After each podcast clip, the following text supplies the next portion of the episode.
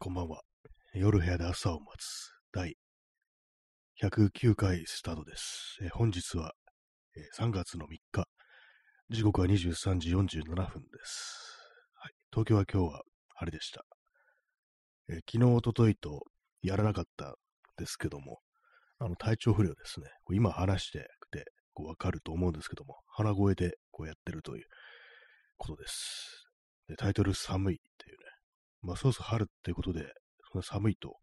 思わないはずなんですけども、なんかさっきこう、布団の中に入ってるのにすごい寒くて、なんだろうというふうに思ったんですけども、まあこれも体調を崩してるせいなのかなというふうに思いました。えー耳かきさんへコンポタ過去缶いただきましてありがとうございます。今結構そうですね、コンポタ飲みたいかもしれないです。あんまりね、こう、一応食べてはいるんですけども、なんか食べて後悔しますね。なんか食べても美味しくないっていうか、そういう感じで。まあ、あの、これ皆さん、まあ、期待する、ね、こう、この時期にそういう体調崩す、で鼻声になってるっていう、言ったらっていう感じなんですけども、花粉症では多分ないと思いますね。花粉症かよって話ですけども、まあ、その、熱があるんですよね。熱があり、こう鼻水も出て、で、あと、喉もちょっと痛い。頭痛もある。で、体の節々が痛い。で、まあ、喉もちょっと痛いっていう、そういう感じなんですね。まあ、そうとなりゃもうこれはもう風邪しかないという、そういうことなんですけども。まあ一応そうです。あの、まあ、コロナを疑って、あの PCR 検査を受けたんですけども、陰性でしたね。まあそうじゃないかなと思ったんですけども、まあ、ちょっとここああたりがあったんで、その風邪、ね、こう、あ、移ったからみたいなことがちょっと、ね、あったんで、まあ、そこまで、こう、リアルな心配っていう感じはなかったんですけども、ね、こう、もしかしたらコロナかもしれんっていうのは、やっぱりこう、頭にあったもんですから、あれはちょっと良くないですね。本当になんか、精神削られるだろうな、みたいなところあるんですけども。まあね、自分の具合が悪いだけだったらともかく、そう周りに移したかもしれないとか、あとまあ、その、外に出ていけないってことでいろいろ調整しなきゃいけないとか、まあ、そういう大変さってものがあるんで、まあ、本当なんかあの、コロナじゃなくて、本当良かったなっていう、その陰性の通知が来た時、本当になんか大船に乗ったつもりでね、こう、なんかすごい、あ、もう大丈夫だみたいな感じになったんですけども、冷静にかけた具合が悪いことには変わりないんですよね。今こんな声で喋ってるわけですし、で、まあ、おかんもするみたいな。今さっき熱測ったら37度1分でしたね。まあ、あの、マスク生活でちょっと抵抗力が落ちてるっていうのも考えられるんで、これなんか長引いたら嫌だなみたいなことをちょっと思ったりします。私の友人がやっぱり、普通の風邪にかかって、で、最初コロナかなと思ったら陰性でほっとしたけど、でもその風がすごく長引いて大変だったっていうね、ことを言ってたんで、まあ、その長引くっていう可能性はちょっとあるなと考えて、考えると少し憂鬱になるような、そんな感じですね。まあでも、ね、こう人にうつさない。まあ風もうつるんですけども、あの、そんな感染力が高くない、強くないっていうのは少し安心できるようなところでありますね。まあ高熱も出てないですしね。まあ、現に、こう、その具合が、一番具合が悪かった時に私は自転車でその検査会場まで行って、こう、検査してきたんで、ちょっと大汗かきながらね、なんか検査検査してましたが、あったかい日だったんで、まあでも陰性でよかったなというね、感じでございます。はい。今、あの、足元には電気毛布のね、こう、いつものこう足を温める箱をこう安置してます。もうこれ使うことないかなと思ったんですけど、全くなってきて。なんかほんとさっきすごく寒くて、全然ダメでしたね。インスタントコーヒーを飲みます。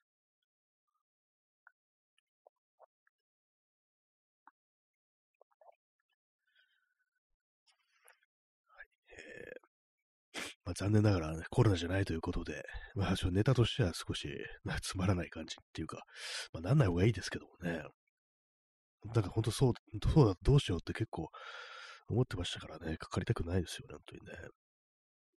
一週間っていうね、今、今短縮されて、その待機期間一週間ってなってますけども、で、ちょっと困るな、みたいな感じのね、こう、ことがあったりしたんで、一週間ちょっと出らんないと、それはちょっと困るな、みたいなね、そういうことがこう、あったりして、これ10日だったりしたらまたね、なかなか大変だなと思ったんですけども、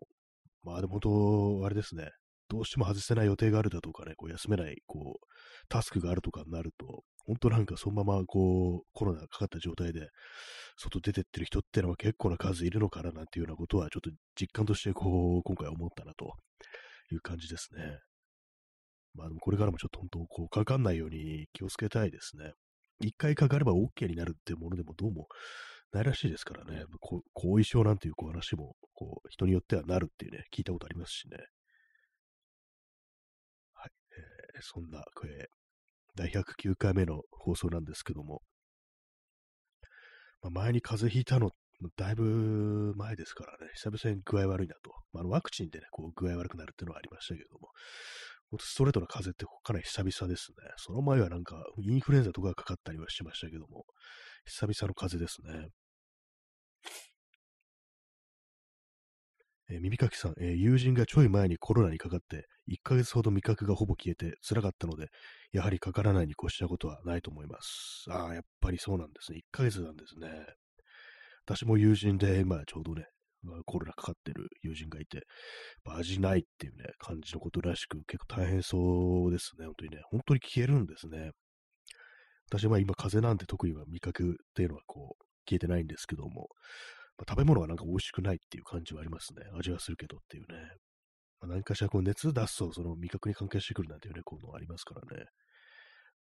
1ヶ月味覚が消えるっていう、まあ、食べる楽しみっていうのはね、おそらく消えるね、っていう感じですからね。コーヒーもなんかダメになるっていうね。全然美味しくないなって話聞きますからね。本当かからないにね、こう、腰方はないっていうね、そうですね。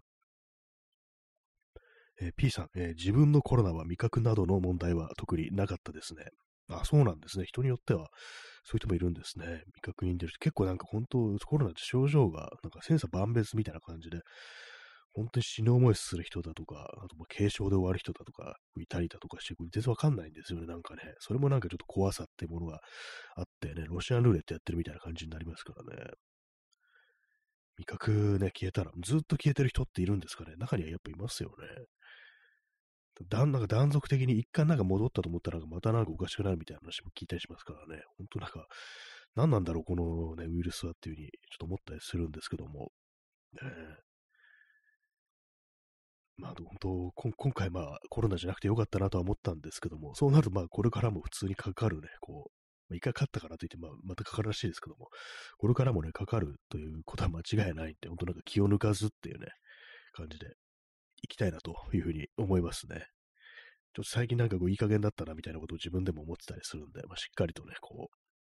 ガードしていきたいなというふうに思ったりしております。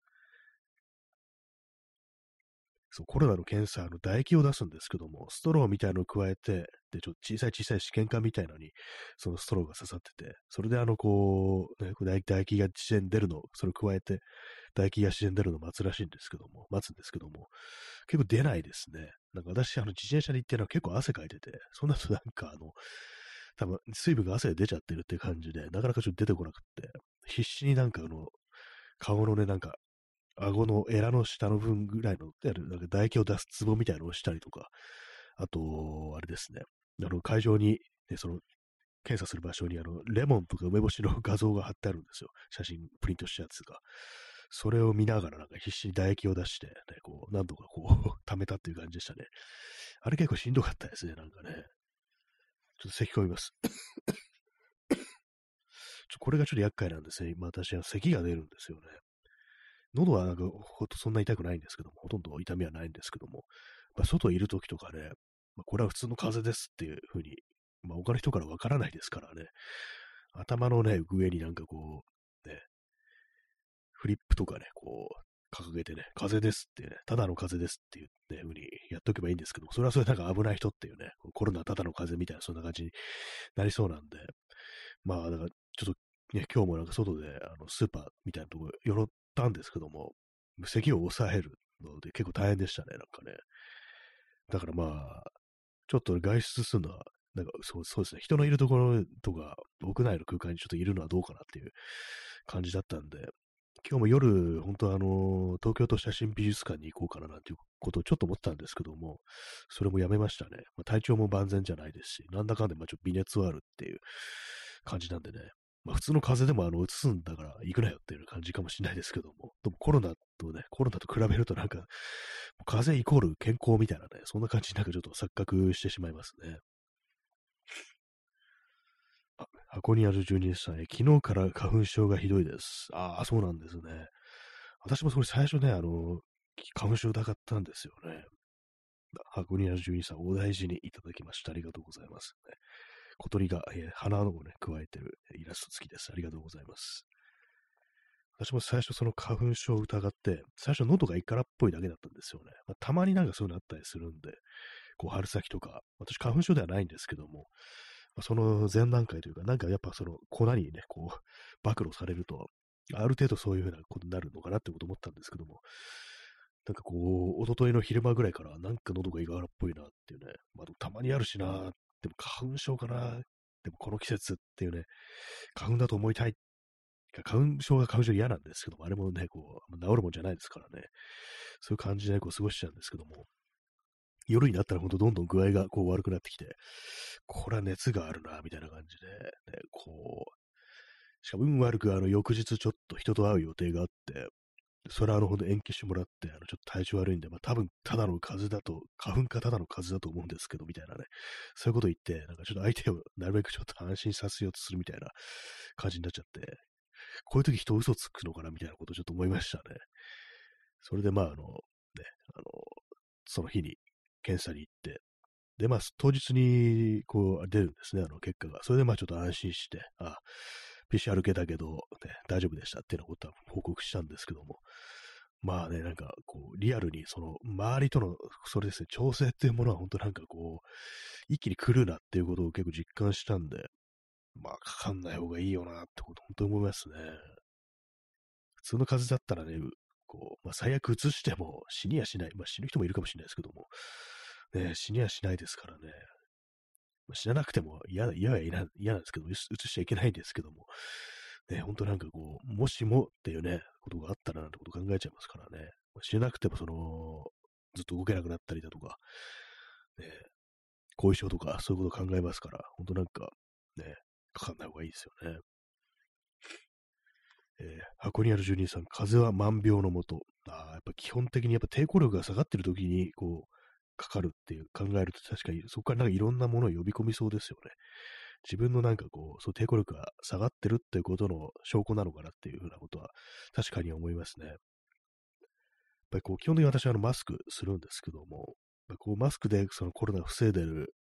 いられるその反面、あのー、ちょっとかん、ね、あのー、抵抗力下がるのかなみたいなことを思ったりして、コロナはかかった方がいいんですけども、他のなんかもっと微小なっていうか、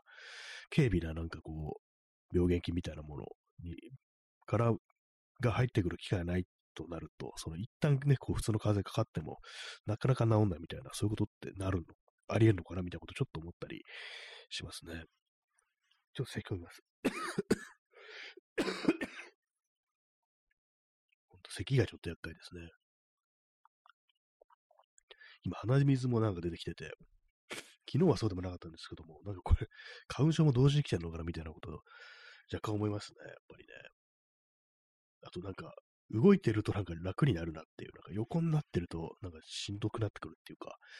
ね、昨日もなんかこう、外出て、こう、検査して帰ってきたらなんかちょっと元気になりましたからね。それもあの前の段階でなんかこうぐずぐずしてるっていうか、なんかこうのそのそ動いてるときは、こう結構しんどかったんですけども、なんか自転車乗って結構走ったら、結構ってことでもないですけども、30分くらい走ったら、なんかだいぶスッキリしたなみたいなのがあったりして、まあ汗でね、汗かいてちょっと楽になったのかなと思うんですけども、まあ、えー、こうインフルエンザの時もそうだったんですけども、なんか夜になってくるとちょっと熱が上がってくるみたいなのってありますね。なんかあれ不思議なんですけども、一旦昼間とかね、なんかこう、あ、もうだいぶ大丈夫になってきたなと思って、まあちょっと寝ようっていう感じで寝て起きるとなんか具合悪くなってるっていうね、なんか喉も痛いみたいなね、そんな感じになったりしてて、寝るとなんか具合悪くなるなみたいなことをちょっと思っちゃいますね。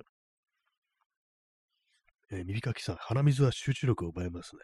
そうですね、ほんと定期的になんかこう、ずるずるね、こう垂れてきて鼻かんだりしなきゃいけないっていうのは、これは本当なんかあの、花粉症の人、本当大変だろうなというふうに思ったりして、ね、花粉症も何なんですかね、あの、特に日本が多いんですかね、やっぱりね。海外にもやっぱ花粉症あるらしいんですけども、なんかオランダにも花粉症があって絶望したって言ってる、なんか移住した人がいて、あ、そうなんだ、ヨーロッパにもあるんだと思ってね、ちょっとびっくりしたんですけども、えー、まあでも杉の花粉が多い、杉が多いってね、職人したから杉多いって話ありますからね。で、その杉の花粉となんか排気ガスとかので、あいま良くない物質とかがなんか結びついて、で、それがなんか入ってくることによりなんかなるんじゃないかみたいな、そういう説もあるみたいなんですけども、まあね、花粉症、ね、ほんと、なりたくはないですね。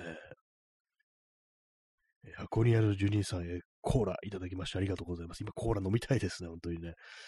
コーラね、コーラって、なんか具合悪い時に飲むと、やけにいいんですよね。あの、二日酔いの酔いの時とか、コーラとかすっごいなんか美味しく感じるっていうね、ことがあったりして、何なんですかね、あの異常になんか美味しく感じますよね、コーラね。今、コーラね、この、眺めてたらなんか飲みたくなってきましたね。ありがとうございます。ちょっと鼻水を拭います。えビビカキさん、確か花粉症、江戸時代はなかったらしいです。ああ、そうなんですね。どうなんですかねやっぱあの、化学物質とかがなかったからなのか、それとも水をそんな食にしてなかったからなのか、結構ね、あれですけども、まあ、悪いね、こう体内に入って悪い物質っていうのはなんかそんなにはやっぱ今と比べたら全然ないでしょうからね。何が一体花粉症というものを引き起こしているのか、まあこういうのをね、本当全然研究している人はたくさんいるんでしょうけども、いつか解明されて本当パッと治るようになれば、こう、いいですよね。えー、箱庭の住人さん、えー、うちの父は風邪をひくと、温めたコーラにレモン1個分の果汁を絞って飲んでいました。過去、理由はわかりません。ああ、温めたコーラなんですね。なるほど。なんかレモン1個分、結構なんかわかるっていう、なんかちょっと気がしたりしますね。温めるのはちょっとちょっとあれですけども、なんか前に聞いた話あの、温めたコーラかなりまずいって話を聞いたんですけど、実際どうなんですかね。あの、この このそれ結構何度か話してますけども、こちら葛飾区亀有公園発出所のネタで、あの、ジャムコーララーメンっていうね、こうめちゃくちゃな、なんかあの、ね、こう、料理を出してくる、あの、変なね、ファミレスっていうのがネタで登場したんですけども、あったかいコーラに、あの、いちごジャムとあの ラーメンが入ってるっていうね、そういうものなんですけども、そのレシピを再現したっていうのが、どどっかネットのなんか、記事であって、それやったら、もうほんと最悪で、何がこうまずいかっていうと、ラーメンと合わないんじゃなくて、コーラがあったかいのが最悪って書いてて、あ、そうなんだ。意外にあったか、あったか、そこがダメなんだっていうね、ラーメンとの相性じゃないんだっていうのはちょっと意外だったんですけども。でもそうなんですね。それでも、普通にいけるものなのかもしれないですね、実はね。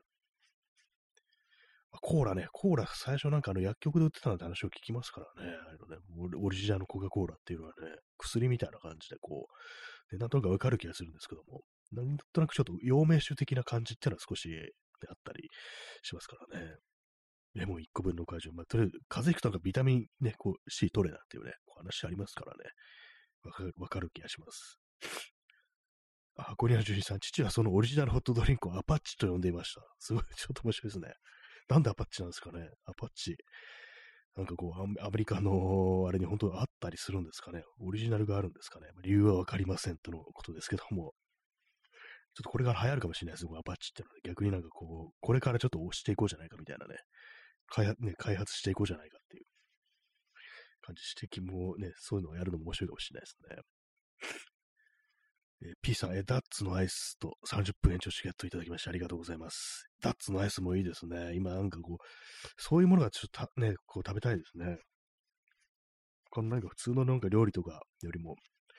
そうなんかね、あの甘いも、冷たいものとか甘いものとか、そういうのが今ちょっと食べたいような感じさ、ダッツのアイスも。ダッツのアイスとコーラが今ね、こう、切実に、切実ってわけでもないですけども、で今欲してるようなね、そんな感じですけども、ありがとうございます。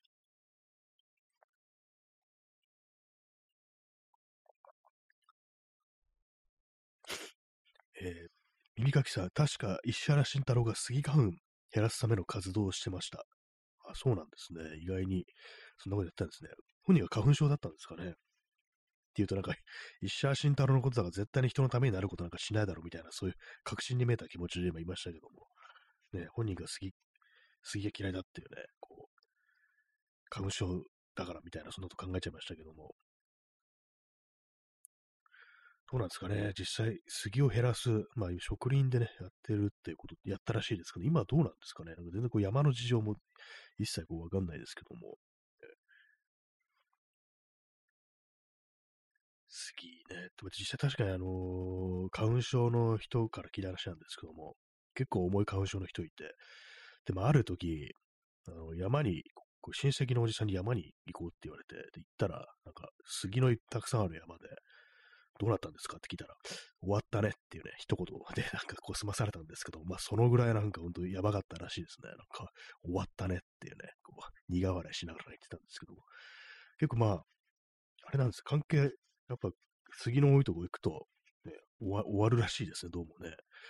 からなんかこう、杉単体がなんか原因でないという説もありつつも、ね、やっぱ杉の多いとこ行くと、ね、こう、おかしくなるということもあるらしく、ね、な、なんなんでしょうか。杉で、英語でシダーですね。C-E-D-E-R ですね、確かね。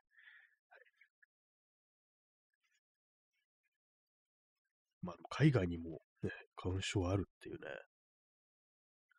ちょっとあの鼻が痛くなってきましたね。あのなんかさっきはティッシュで、ね、ちょっと鼻水を拭ってるんですけども、噛むのもあれなんでね。こういう時のためにあの柔らかいティッシュがあるのかというようなことをね、思いました。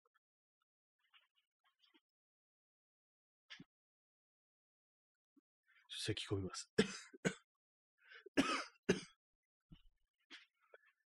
えー、箱庭の住人さん、えー、父は下戸なので、卵酒の代わりになるものとして汗を出すために飲んでいたのかもしれません。あ、なるほど。結構体を温めるためにという、ね、そういうことなんですね。まあ、コーラを温めるとね暖かくなったりするんですかね。なんかなりそうな気がしますね。なんかいろんな成分、スパイスとかね、こう、入ってるみたいですからね。確かにね。箱庭の住人さん、柔らかいティッシュって甘いのはなぜなんでしょうか？甘いんですね。食べたことないんで、ちょっと忘れちゃったんですけども。ね、じゃあ、ヤギさんは、ね、あれですかね。柔らかいティッシュの方を好むっていう、ね、そういうことはあるんですかね。今普通のティッシュちょっと口に含んでみたんですけど、甘くはないですね。食べてみようかな。食べませんって。食べ物じゃないんですよね、人間にとってはね。ヤギ、ヤギは食べるけどっていうね。ヤギなんで髪食べるんですかねおかしいですよね。昔なんか、小学生の頃動物園にこう行って、なんかヤギに髪食べさせた記憶がありますね。え耳かきさん、え、段ボール肉まん。なんかありましたね、それ。肉まんの中にあの段ボールの切れ端が混入してるみたいな、なんかありましたね、そういうのね。すごく、すごく久々にこう、聞いたような気がします。ねなんかそう、食品になんか混入したってニュース結構定期的にこう、あるような気がするんですけど、最近はなんかあんまこう聞かなくなったような、ね、そんな気がします。再びちょっと鼻を、鼻ちょっと噛みます、なんか。ちょっとお聞き苦しいですけど。キリがないんで、あの、拭ってるだけだと鼻が痛いしっていう。まあ、ちょっと花粉症になったらちょっとたまらんものがありますので、これがずっと続くっていうね、本当になんかこう、怖いですね。あれもなんかこう、一定のね、こう、以上の量に暴露されるとなるっていうね、許容限界に達すると花粉症が発動するっていうね、こう、聞きますからね。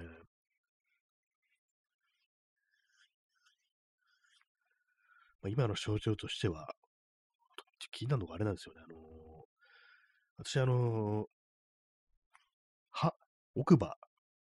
親知らず抜いたる、抜いたんですけども、だいぶ前に。で、まあ、その、親知らずの一個手前のね、奥歯ですね。そこのね、そこはなんかちょっと尖ってるんですよ。で、まあ、その親知らずが生えてる時とかは気にならなかったんですけども、親知らずがこう、なくなったことによって、その尖ってる部分が若干なんか下に当たるんですよね。で、それこがなんかね、ちょっと、こういう時みたいに体調悪い時とかだと、なんかね、当たるって痛いみたいな風に感じるんですよね。ちょっとよくわかんないですけども、なんでそんな、なるのかわからないんですけども、ねまあ、口内炎とはいかないですけども、なんかね、こう、そういうことがあるんですよね。まあ、それがちょっと今気になってます。ちょっと風邪の症状とはね、これ別ですけども、まあ、今は、あの、鼻水と微熱と、若干なんか腰とかが痛いみたいな、節々の痛みですね、要は。それですね。あとなんか目が腫れぼったいとか、なんかそういうこと言うとなんかあれですね。完全に花粉症な、もう同時に来てないかみたいなこと思っちゃうんですけども。まあ、多分風邪だと思うんですけどもね。熱が出てるせいかなと思います。まあそんな感じですね。喉の痛みはあの今はないですね。ちょっと起き抜けとかね、なんかちょっと痛いっていうか、乾燥してるとかいうかね、なんかそんな感じあるんですけども、起きてしばらく経つとまあ治りますね。えー、箱にある住人さん、えー、しっとりした柔らかいティッシュを購入されたら、ぜひもう一度口に含んでみてください。決して食べないで。あ、そうですね。ちょっとそれ、買ったらちょっと食べてみよう。食べてみよう。食べるっていうか、含んでみようと思います。味見してみようと思います。ね、こう本当に飢えた時には食べちゃうのかもしれないですけども。ね、なんですかね。やっぱ甘くなるような、こう、柔らかくするためにその甘くなる何かをね、こう、配合してあったりするんですかね。サトウキビだったりするんですかね。それはないか。逆に硬くなりそうですけどもね。サトウキビじゃっつったらね。体調悪いけれども、あの、あえて延長しようかなと思います。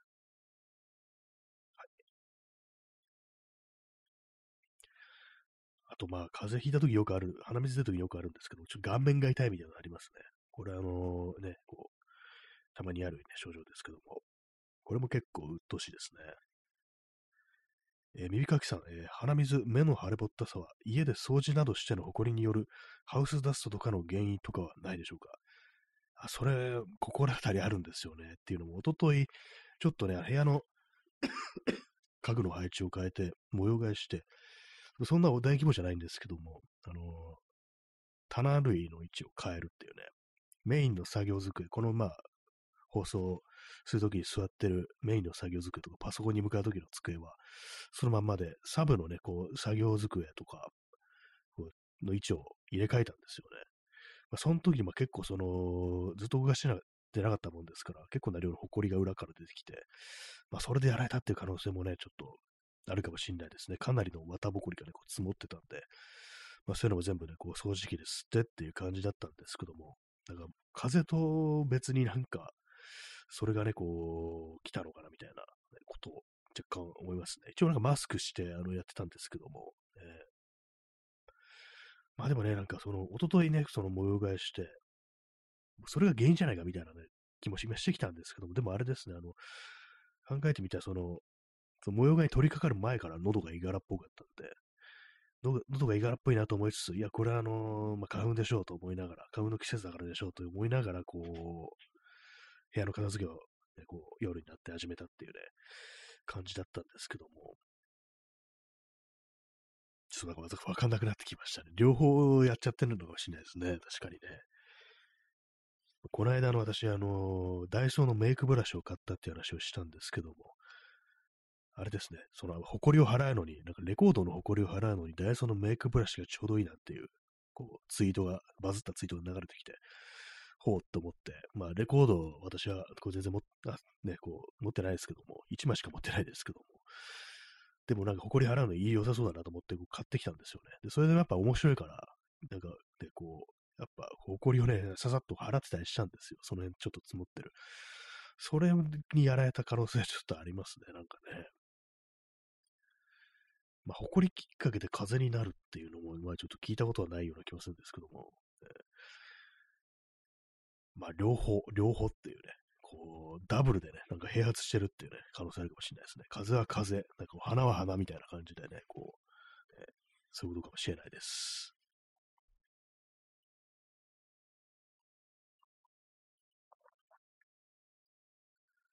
風は風、花は花、右手にピストルっていう、ね、感じで、こう、やっておりますけども、ね、はい。えー、寒いですね。やっぱおかんもそうだ、そういえばちょっとするんですよね。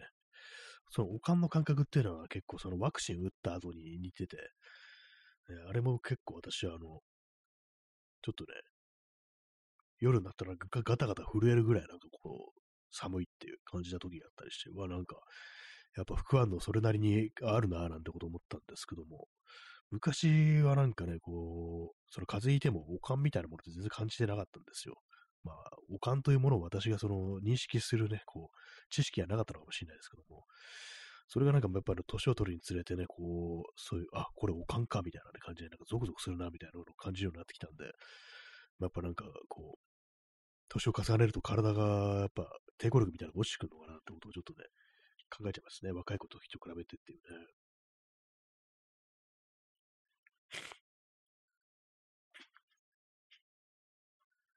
そのようなね、こう、3月4、3月3日でしたね、今日はね。えー、耳かきさん、自分は埃きっかけで鼻水、熱で風邪というコースを食らったことが何度もあります。あ、そうなんですね。熱出ることもあるんですね。何かしらやっぱ潜んでるんですかね、埃にね。それがなんか普段の、埃とかない時だったら、まあ、スーッとね、こう、どっかする、素通りしてっちゃうのは、やっぱ埃に吸着して吸い込みやすくなるっていう、微粒子レベルっていう、そういう問題かもしれないですね。やっぱちょっと埃ちょっとそうですね、気をつけた方がいいかもしれないですね。一応、まあ、マスクはね、こうしてたんですけども、えー、ちょっとバカにしちゃいけないのかなと思ってきました。掃除するときに、しっかりと、あの、全身ね、こう、ガードする防護服を着てというね、完全密閉型のね、こう、対放射能スーツというものを着て、今度から取り組みたいなというふうに思うんですけども、ね、誇りを、誇りはなかなか手強いですね。本当にね、普段すぐね、すごく簡単にこう積もっていくようなこうものですけどもね。えー、箱庭住人さん、おかんがしたときは湯たんぽしましょう。ああ、そうですね。いいですね。それね。そう今、私、電気毛布足元にあるんですけども、やっぱりあの、電気って、なんかあの、芯から温まらないような、こう、気がするんでね、それはちょっとありますよね。そう湯たんぽみたいなものをいいっていうね。こう、電子レンジで温めたものって、なんか不思議とすぐ冷めちゃうような気がするっていうね。これ実際そうなのかどうなのかわからないんですけども、そういうような印象があるんですけども、それと同じ感じで暖房っていうものも、こう、電気的なものっていうのは、やっぱりなんかすぐに消えるっていうか、ま芯まで温まらないなみたいな感じっていうのはあったりするんで、やっぱり湯たんぽの方がいいのかもしれないですね。え、箱庭の住人さん、ホットドリンクの飲み終わったペットボトルに沸かしたお湯を入れて靴下を沸かせて、それだけでもだいぶ暖かいです。あ、結構手軽でいいですよね、それね。結構ね、あの、本当湯たんぽね、必ず買わなきゃいけないというわけでもないというね、こう、そういうね、感じですからね。その、ちょっとやってみたいなと思います。こので、こう、ね、これからあれですからね、もう暖かくなってきたから暖房器具出しておくのもどうかなと思うけれども、ね、それだまた出してくるまでもなく、まあ湯たんぽで対応しようってね、感じすればだいぶね、こう、いいかもしれないですね。えー、P さん、不織布の全身スーツ、原発作業員も着用するので掃除に最適。あ、そうですよね。なんかありましたね。タイベックスーツっていうやつですよね。あれでまとって、使い捨てのやつですね。掃除に最適、確かにね、こう、放射性ね、こう、飛散したものを、こうね、こう、中に入れないために、ね、こう、装着するものですから、確か埃もね、なんか通さなそうですからね。掃除するたびに、こう、食をね、まとってっていう感じだと結構大変になってくるかもしれないですね、なんかね。もう、埃のね、こう、たまらない部屋にするに、あの、布団をね、別の、別部屋に置くしかないんですけども、ね、それがなんかできる環境ではないというね、それがね、こう、いろいろありますからね。コーヒーを飲みます。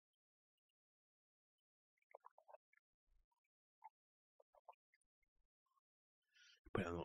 下の、あの、その、奥歯のね、とんがった部分に当たるところがなんか気になりますね。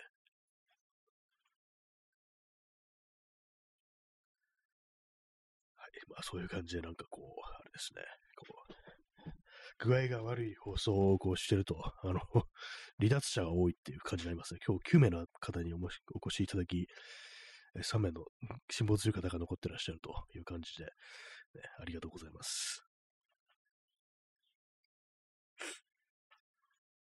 鼻が、鼻が詰まってきましたね。なんか、左のね、こう、鼻が詰まるのって本当嫌ですね。私、そういう鼻のトラブルってこと今まであんまなかったんで、たまにこう風邪ひいた時とかになるとね、うわ、これ年中これだったら本当厄介だな、みたいなことを思うんですけども、そう考えるとなんか、花粉症でね、なんか失われてるものってすっごく多いんじゃないかなっていうね、頭に考え、かん頭の回転がちょっと、ね、鈍くなっちゃいますからね、本当にね。まあなんか、こうね、健康というものがなんかこう、おろそかになってるっていうか、あえて不健康なのがかっこいいみたいなね、そういうところありますからね。そういう文化みたいなもの、まあ他の国にもあるのかもしれないですけども、ね、セルフケアをしないのが男らしいみたいな、そういう感覚ってやっぱりありますからね。私もなんかちょっと寒いぐらいでね、こう、いちいち厚着すんのもない、みたいなことを、ね、思う人間なんで、まあ、暑がりっていうのもあるんですけども、まあね、ほんと気をつけなきゃいけないですね。自分が快適なに過ごせる、ね、ようにするっていうのは、こう、常に大事だなというふうに思います。は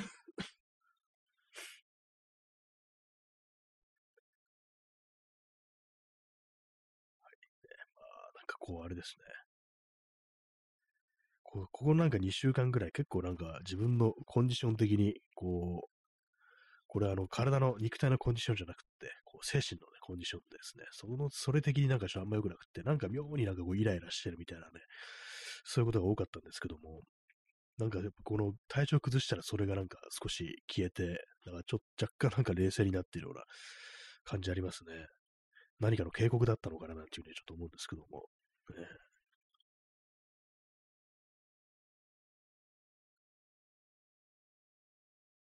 コーヒーを飲みます。コーヒーがなんかやけに苦く感じますね。まあ、やけに水も置いてあるんですけども。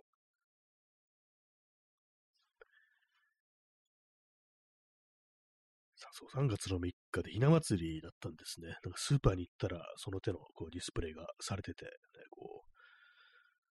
まあ別にひな祭りの思い出というものもこれないんですけども、もひな祭りって思い出すと大体あの、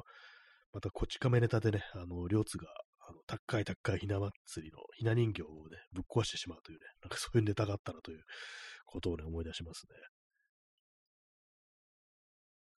そう、誕生日がね、こう、主人公の両津勘吉の誕生日が3月の3日っていうね、ことなんですけども、まあ、それは別にとってもいいですね。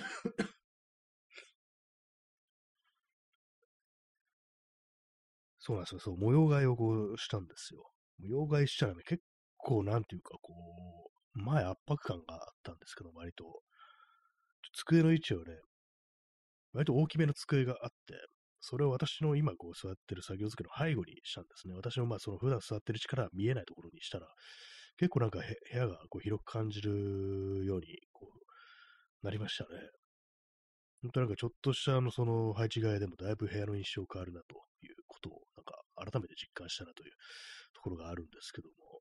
まあ、ただちょっとね、あのー、やってる最中に具合悪くなってきたんで、本当全部こう片付けきれてなくて、ほんと乱雑に散らばってるっていう感じなんですけども、なんかこう、ヤフオクで売りに出すものとかがね、こう、積み上がったりしてて、ちょっとあれなんですけども、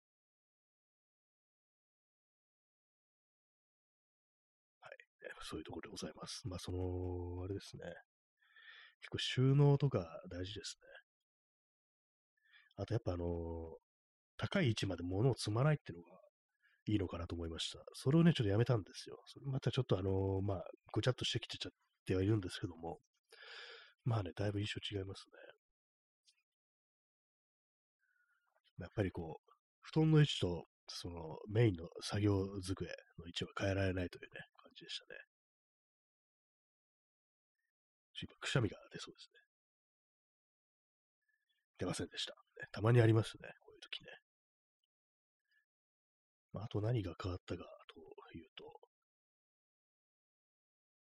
結構ね、コンセントですね、あのタップ、ね、OA タップってやつ。あれにね、こう何でもかんでも繋いでる感じだったんですけど、それちょっと精査して、これは普段は外しといてもいいよな、みたいな感じのね、こう、風にしましたね。まあ、例えて言うと、あの、デスクライ、じゃないや、えっ、と、読書灯ですね。あの、枕元に、読書灯、私がこう、本を読むときとかにつけておく、あんま読まないですけども、それのね、コンセントが常に刺さりっぱなしになってたんで、それをね、外して、こう、普段ね、こう、使いたいときに、使いたいときに、まあ、その、電気つけて本読みたいときだけに、それ刺すというようにしましたね。これ待機電力も使わなくなるんでね、いいと思うんですけども。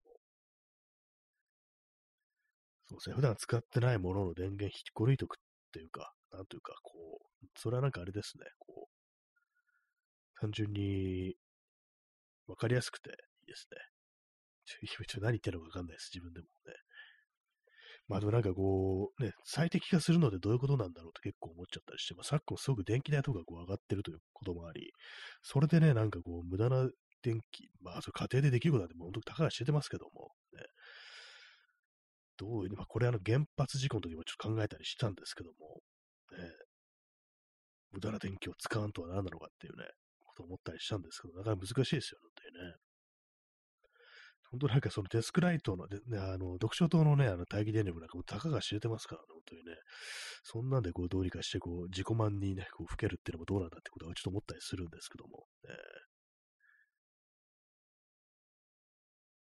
本当だったらね、本当にこう、今すぐこの文明を滅ぼすような何かをやらなければっていうと、まあ、これはテロだと思われるんでね、そんなことは言いませんけれども、ね、思いますからね。そうそう、今この文明が間違ってるんだというね、こう主張して、こう森の中に入っていかねばならないというね、そういうところは思ったりするんですけどもね。よくあの気候変動だとか、あとビーガンだとか、まあそういうものってその特にインターネットとかでやっぱ馬鹿にされたりしますけども、えー、全然なんか、やっぱなんとかしなきゃいけないというふうにはちょっと思ったり、まあ、全然自分が何もやってないのにそういうこと言うのもあれなんですけども、やっぱ正しいよなっていうことはね、ちょっと思ったりしますね。明らかに気候おかしくなってるっていうのは間違いないですしね。まあでも自分みたいな人間がこうね、今のテクノロジーというものの恩恵を受けずにってなると、かなりこう、結構大変な話になると。まあ誰にとってもそうですけども、そういうこと思っちゃうんでね。一体この世界というものはこれがどうなるんでしょうかっていうね、ことを考えたりしてます。最近あの、クーリエジャポンっていうニュースサイト、これオリジナルは多分フランスのね、フランスのニュースサイトだと思うんですけども、それの今プレミアム会員になってて、で、まあ、プレミアム会員だから読まなきゃ損なんですけども、まあ、あれなんですよね、こう、結構ね、あのー、世界のね、こういう、いろんなね、哲学者だとか、知識人のなんかいろんなこう、ね、これ今後の世界の見通しみたいなものをこう書いてある、そういう特集の記事とかあったりするんですけども、そのずらーっとね、並んでるのを見てると、まあ結構まあ全結構全部悲観的な、あの、そのね、その気候変動とか、そういうものに対するあれだとか、全部ね、そう悲観的なこと書いてあってて、それ読んでるとね、なんか、タイトルだけでなんかもうやられてくるみたいな感じになって、で、まあ、昨日からなんかちょっとね、読んでるんですけども、なんか結構しんどくなってきますね、本当にね。まあ、その、あれですよね、その、対極的にものを見たら、その悲観に傾くっていうのは、まあ当然なんでしょうけども、まあ個人がね、個人の中で、なんかそういう、別にペシミスティックになると言ってるわけではないと思うんですけども、それとこれでは別に対処するね、こうやり方が違うということだと思うんですけども、世界情勢的にやっぱこう、悲観的な方向に傾いてるのを、こう、文字という形で目にすると、なかなかこう、しんどくなってくるなっていうのがありますね。まあ、それとまあ、個人というね、人、それぞれ人間がなんかこう、どういうふうにこう、対応するかってなると、そこはあの、まあ、少しちゃんと希望を持たないと難しいっていう、ね、ところもあると思うんですけども、ね、まあ、ちょっと認めたくはないですけども、希望がないと生きていけないなということは、なんか私はちょっと思ったりしますね。えー、P さん、ビーガン否定のために動員される仏教理論のカルマ。ああ、なんか、そう、あ、そういうのもあるんですね。ぱ人間、こう、他のね、こう、生命の命を奪って、こうね、あれだと、そういうものなの、それ業なのだと、カルマなのだと、ね、だからそれを否定するのは自然ではないというか、そういう感じですかね。確かにそういう感じでこう使われそうなね、ところでありますよね。都合のいい時だけ、なんかお釈迦様を引っ張ってくるのがいいっていうね、感じしてきちゃいますけどね。えー、右かきさん、えー、電車が1回止まって発車するだけで、1000件住宅の1日の電気代を使うと知って驚きました。電車の本数減らすべきだと思いました。そんなに使うんですね。ちょっと驚きですね。あれね、そんな言ってるとは。まあ、あれだけの人数ね、こう、乗せてこう動くとなると、相当なもうね、こう、ことなんでしょうね。電車のね、そう箱庭住人さん、そんなにそうですね、私も思いました。そんなにっていう感じね。そう考えると私、あの、普段自転車移動してるから、結構その、節電に貢献してるのかなって思えてきました。ちょっとなんかね、若干誇らしく思えてきましたけども、電車乗れるところでも乗らないっていうね、こう、感じですから、ね、少しなんか、あ、なるほどっていうね、感じで、サイクリストのなんかこう、ね、教授みたいなものに語りかけるものがあるなというね、そんな感じをしました。え耳かきさん、あれだけの鉄の塊を動かすのはやはりすごいエネルギーなんだなと感じました。そうですよね。重いですからね。人がなんか押してもね、動かないですからね。多分ね、あれはね。そうですよね。何両もありますからね。あれ1両だけじゃないですからね。それはまあ電力食うよな、みたいなね、ことは思いますけども。ね、あんまそう電車の電気代ってことは全然気にしてなかったですね。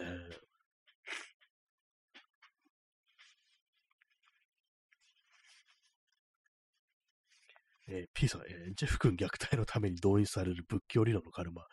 あ、これは美味しいものあれですか？あそこでも出てきたんですか？あれですよね、こう、クジラを食べない、僕はクジラ食べないって言ってるあの外国人の、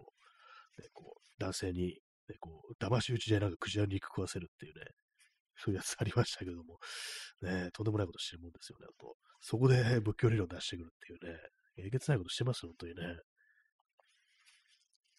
信仰をそういうもので使うのかよっていう感じですよね。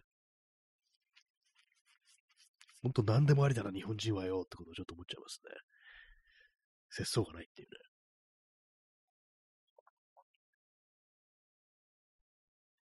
まあでもさっきあの、自転車でね、自転車でこう、いろいろ移動してることに対してちょっと若干誇らしく思えるなんて言いましたけども、冷静に考えたらあれですよね。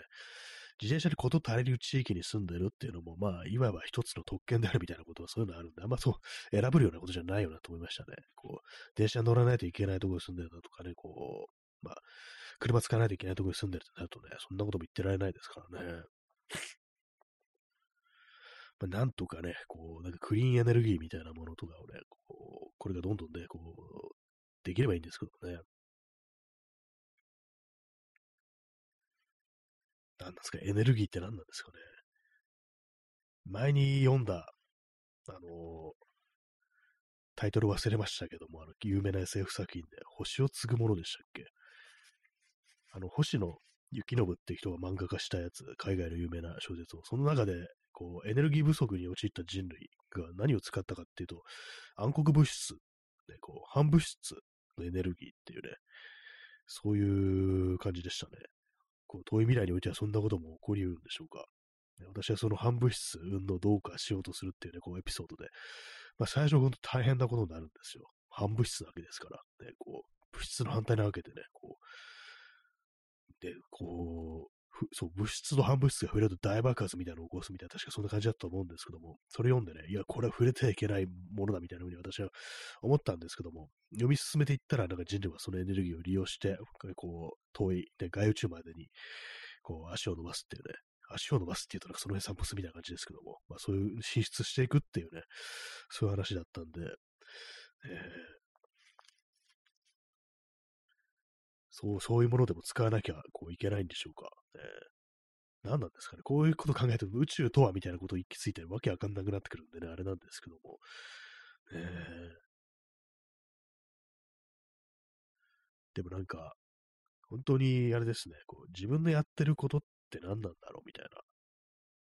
ことってのは結構いろんな、ね、何つけても思うことがあって、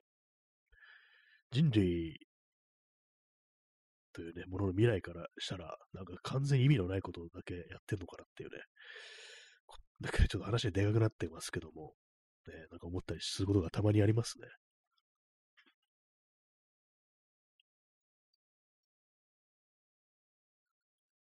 はい、よくわかんないね、こう話にこうなっておりますけども、風邪をひくとこういうわけのわかんないことを話し始めるっていうね、そういう感じはありますね。ちょっと水を飲みます。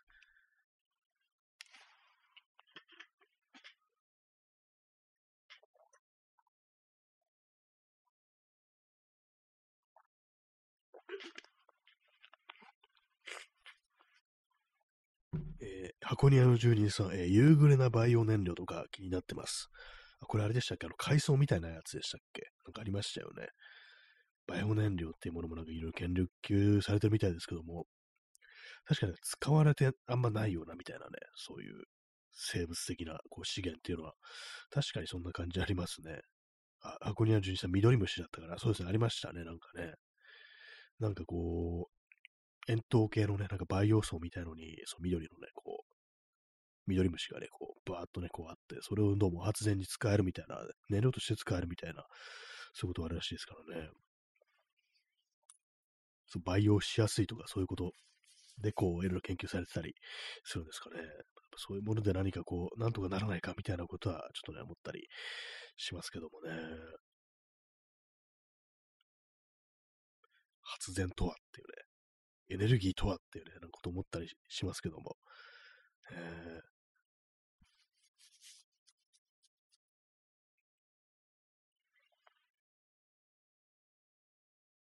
まあ、バイオ燃料っっていうと、私、あの、真っ先にこう、思うのはあれですね、あの、牛糞とかですね、あの、牛の糞を燃料に使うっていうのをなんか、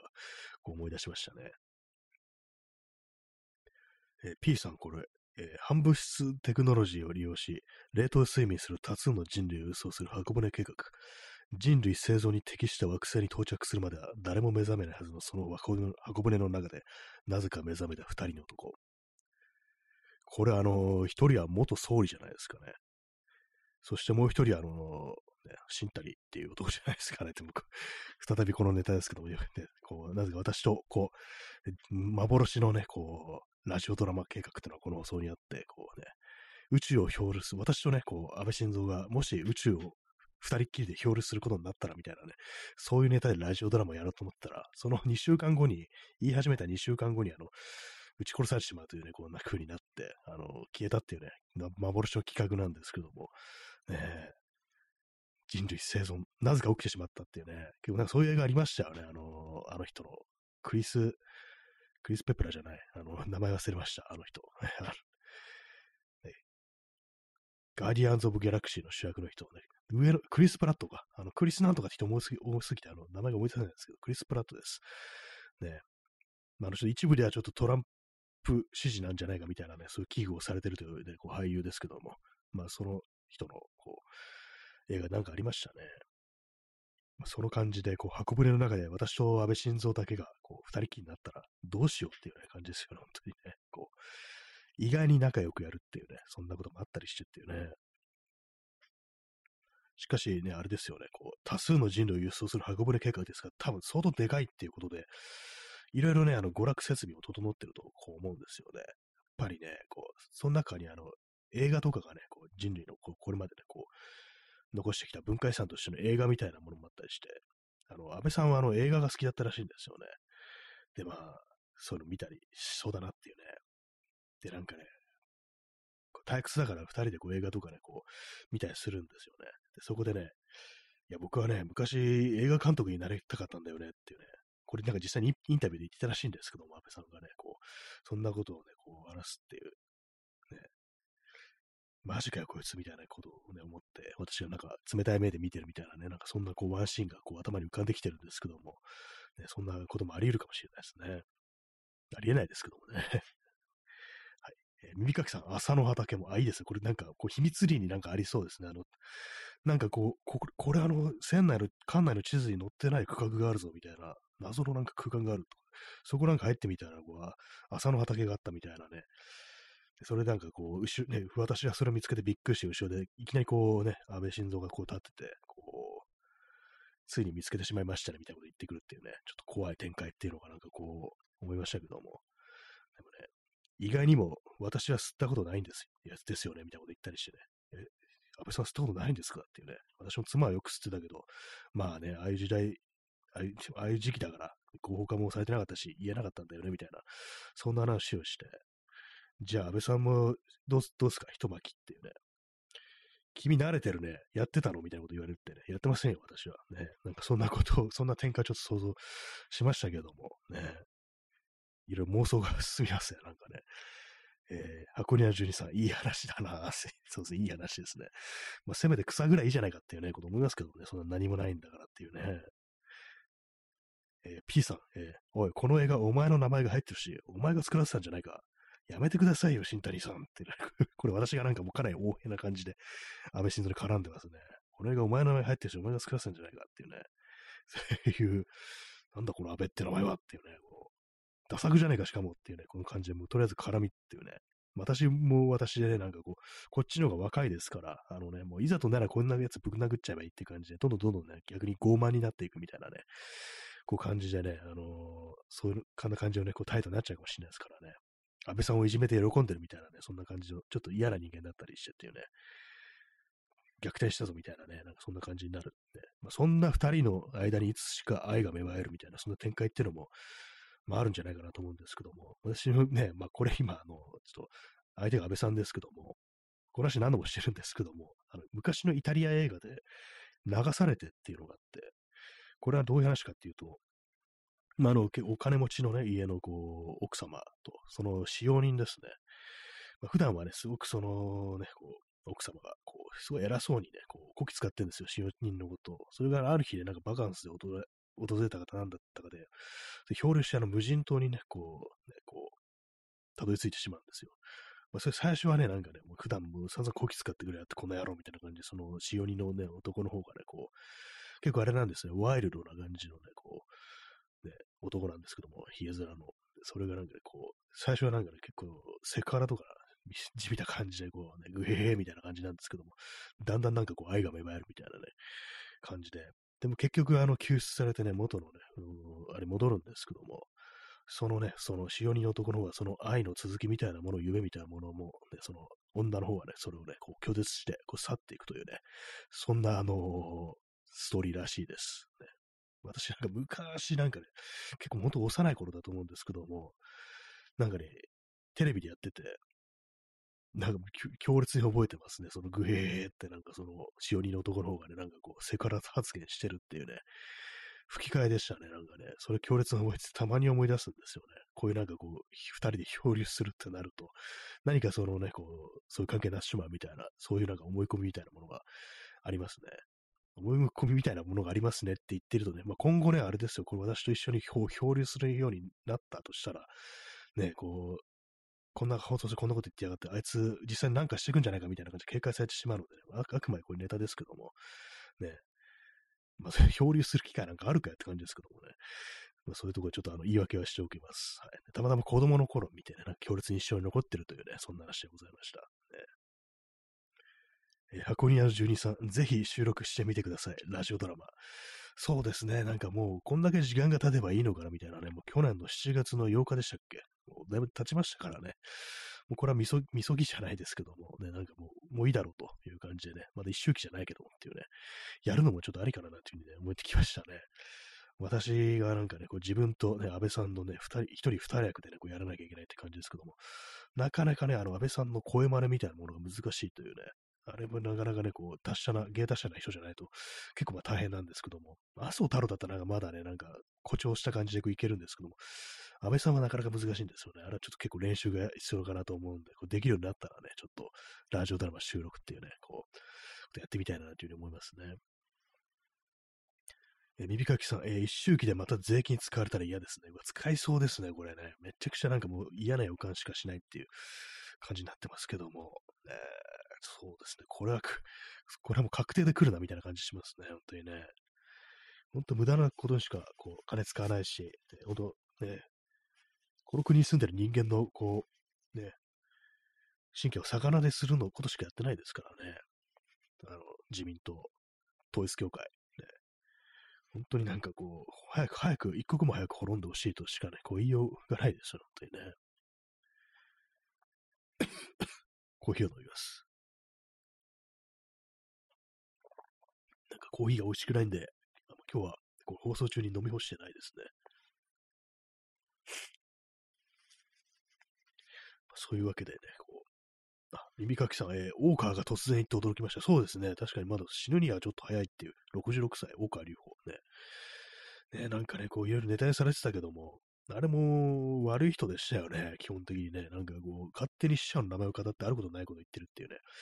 あることないことっていうか、ないことないことですよね。あんななんで許さ、許すじゃないんでしょうけども、ね、なんであんなものがっていうね、今までね、こう、生きて生きていられたらっつったらあれですけども、なんかとんでもないね、こう、宗教だなと思って、早く、早くね、ぶっ潰れてくれることを、本当に祈りますね。幸福の科学。ね。こういうこと言ってるとヒットマンが送られてくるのかなというふうに思いますけども、ね、66歳でも本当そうですね、急に死んだなって、見た目なんか結構若々しい感じですからね、50代に見えるようなね、感じでしたからね。まあ死因なんだったのかちょっとわかんないですけどもね、狙撃かなっていうね、それじゃないかって感じですけども、えー、耳かきさん、死者どころか生きてる人の生き量まで読んで勝手に話してましたね。宮崎駿とか、あそこまでやってたんですね。もう本来もうこう、その時点でもう、万死に値しますよね、本当にね。本当まあ、長生きすぎだっていう感じもしますね、そんな人間からしたらね。はい。まあ、そんなわけで、ちょっと風邪をひきつつね、お送りさせていただいたね、今日の放送なんですけども、ちょっと鼻声とかね、鼻かんだりでちょっとお聞き苦しいかと思ったんですけども、まあ、あの、1時間やることができましたね。そんな感じでね、またこう、明日にも良くなってる可能性はない、まあ、わかんないですけども、ね、まあ、普通にこれまで通りって感じでやりたいと思います。そんな感じで本日は、えー、ご清聴ありがとうございました。それでは、さようなら。